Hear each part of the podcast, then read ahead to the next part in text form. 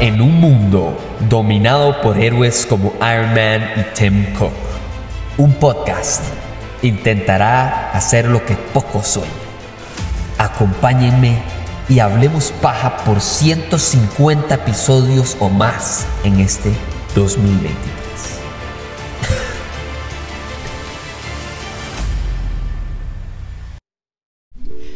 Qué buen momento para ir al cine.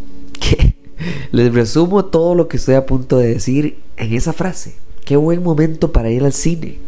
Porque se los pongo de la siguiente manera. Número uno, quiero decirles que la experiencia de haber formado parte desde afuera de esta película, de esa premiere de esta película, de la entrevista del director y la productora de la película, de ver cómo esta película va a ir creciendo en cines a nivel internacional, en recaudación de taquilla, en todos los aspectos posibles. Para mí es increíble. Y la primera pregunta que me hice cuando salí del cine es la más importante probablemente es si yo sería capaz de ser objetivo criticando esta película. Habiendo entrevistado a Gustavo y a Nicole y a Will, habiendo estado en la premiere, pues les debo decir la buena noticia de que sí, eso no afecta lo que yo voy a decir de esta película.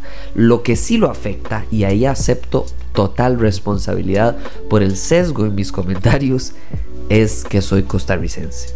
Haber nacido en Costa Rica, disfrutar de cine internacional y cine hollywoodense, que probablemente es el que más capacidad tiene, aunque ya hoy en día gracias al streaming vemos series japonesas, coreanas, eh, de todos lados que tienen una excelente ejecución y acceso de fondos increíbles, pero realmente el cine costarricense estrena una nueva capacidad.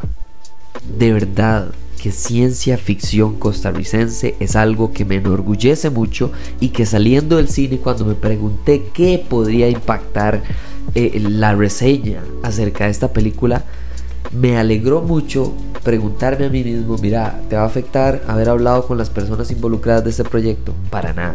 Y lo, y lo digo desde ya, si yo el día de mañana me topo con gente que de verdad me parecen no solo increíbles y admirables como lo fue y, se los dije en el episodio pasado, yo temblé cuando terminé de grabar la entrevista corta con Will, con Will Salazar. Sí, fue un momento de nervios, de, orgullo, de felicidad, de confianza, de, de tembladera, pero aún así me sentí cómodo me sentí orgulloso y me sentí feliz. Y de la misma manera salí del cine viendo esta película, Órbita Prima. Número uno, me encanta que no nos hayan dado spoilers en los prólogos 1 y 2, en las entrevistas. Por lo menos en las que yo pude ver, en los podcasts que sacaron en Facebook y en una de las otras que pude ver fuera de la que yo hice, yo me alegro muchísimo que no haya spoilers acerca de la realidad detrás de esta película. Esta película se trata sobre que el mundo está siendo evacuado y qué va a pasar entre estos dos hermanos. Perfecto. Pero la realidad, si usted va a hablar de lo que esta película comunica, esta película básicamente lo que dice hasta dónde iría usted por amor. ¿Qué es capaz el amor, por ejemplo, de ser destructivo, de hacer al daño a toda la humanidad? De usted ser egoísta al punto de afectar no solo al vecino y a la vecina, sino a la gente que está al otro lado del planeta. Esta película de verdad que tiene un derechazo al hígado, un bombazo al alma, que para mí es lo que siempre he dicho y que muchas películas, aun cuando sean malas, aun películas que por ejemplo a mí me han parecido malas, cuando tienen un mal final, la película para mí es 10 veces peor.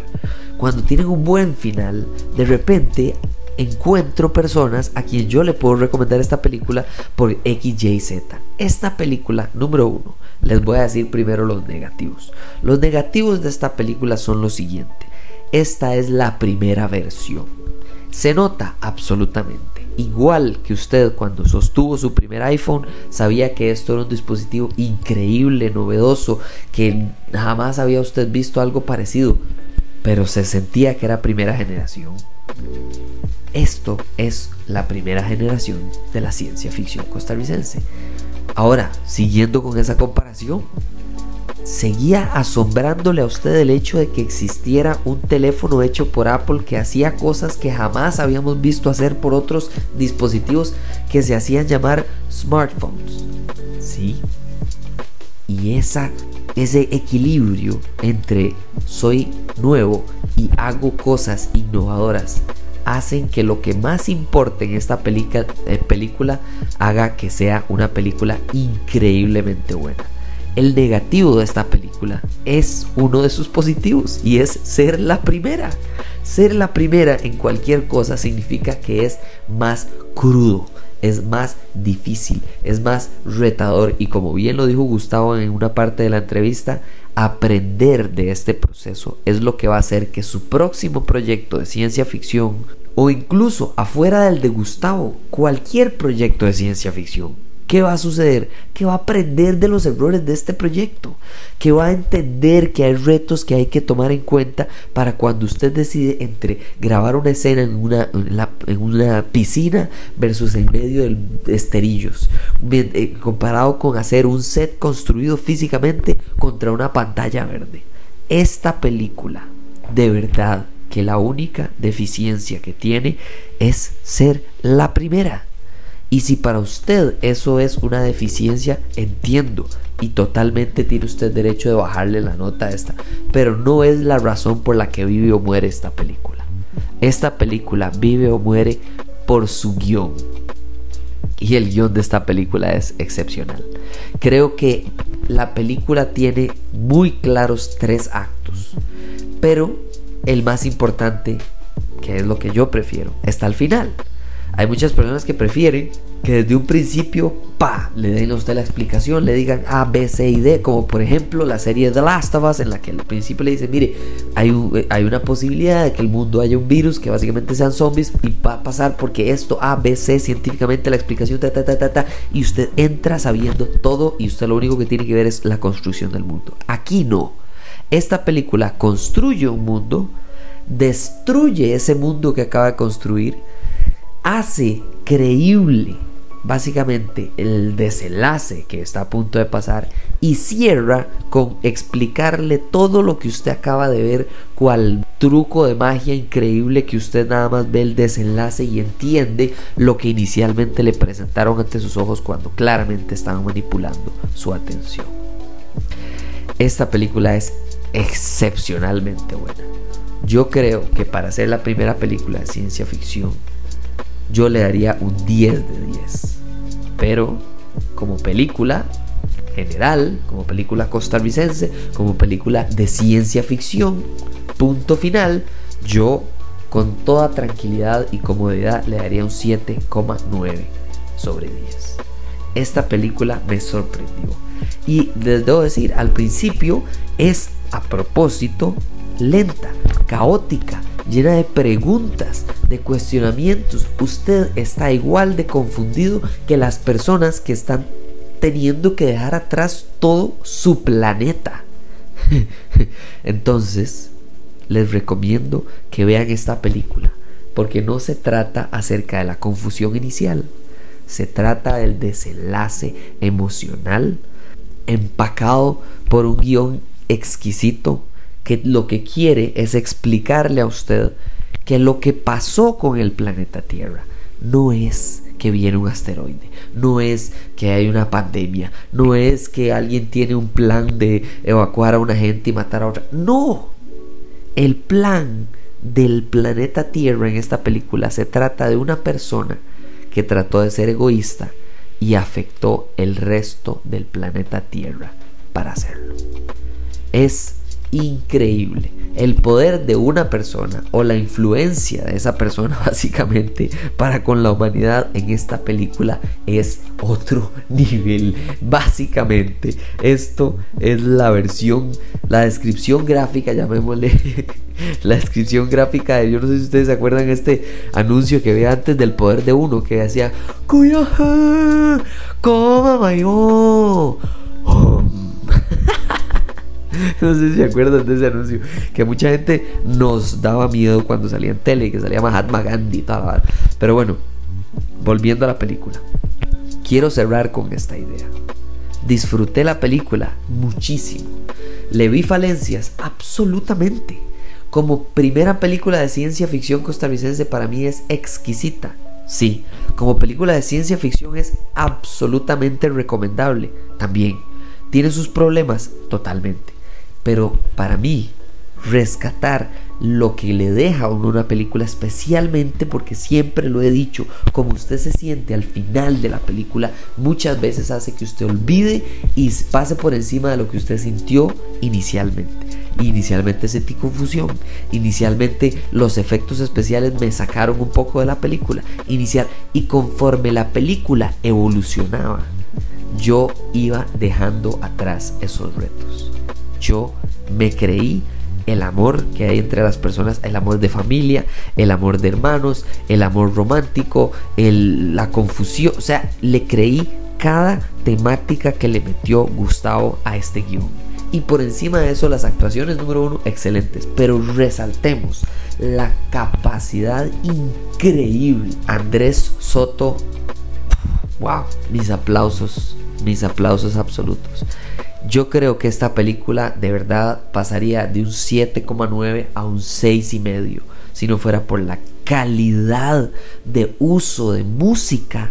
Qué increíble. Eh, vamos a ver, también el sonidista. O sea, claramente aquí la, la, edición musical es muy importante, ¿verdad? La edición de sonido, perdón. Pero es que la composición hace que esta película pase de ser una película buena a ser una película muy, muy buena la música hace que cuando un actor esté en una escena en la playa, en medio del mar, o en una escena eh, eh, eh, en, en, pantalla verde, cambie total y absolutamente de cómo me impacta a mi audiencia. Y yo lo sentí en vivo.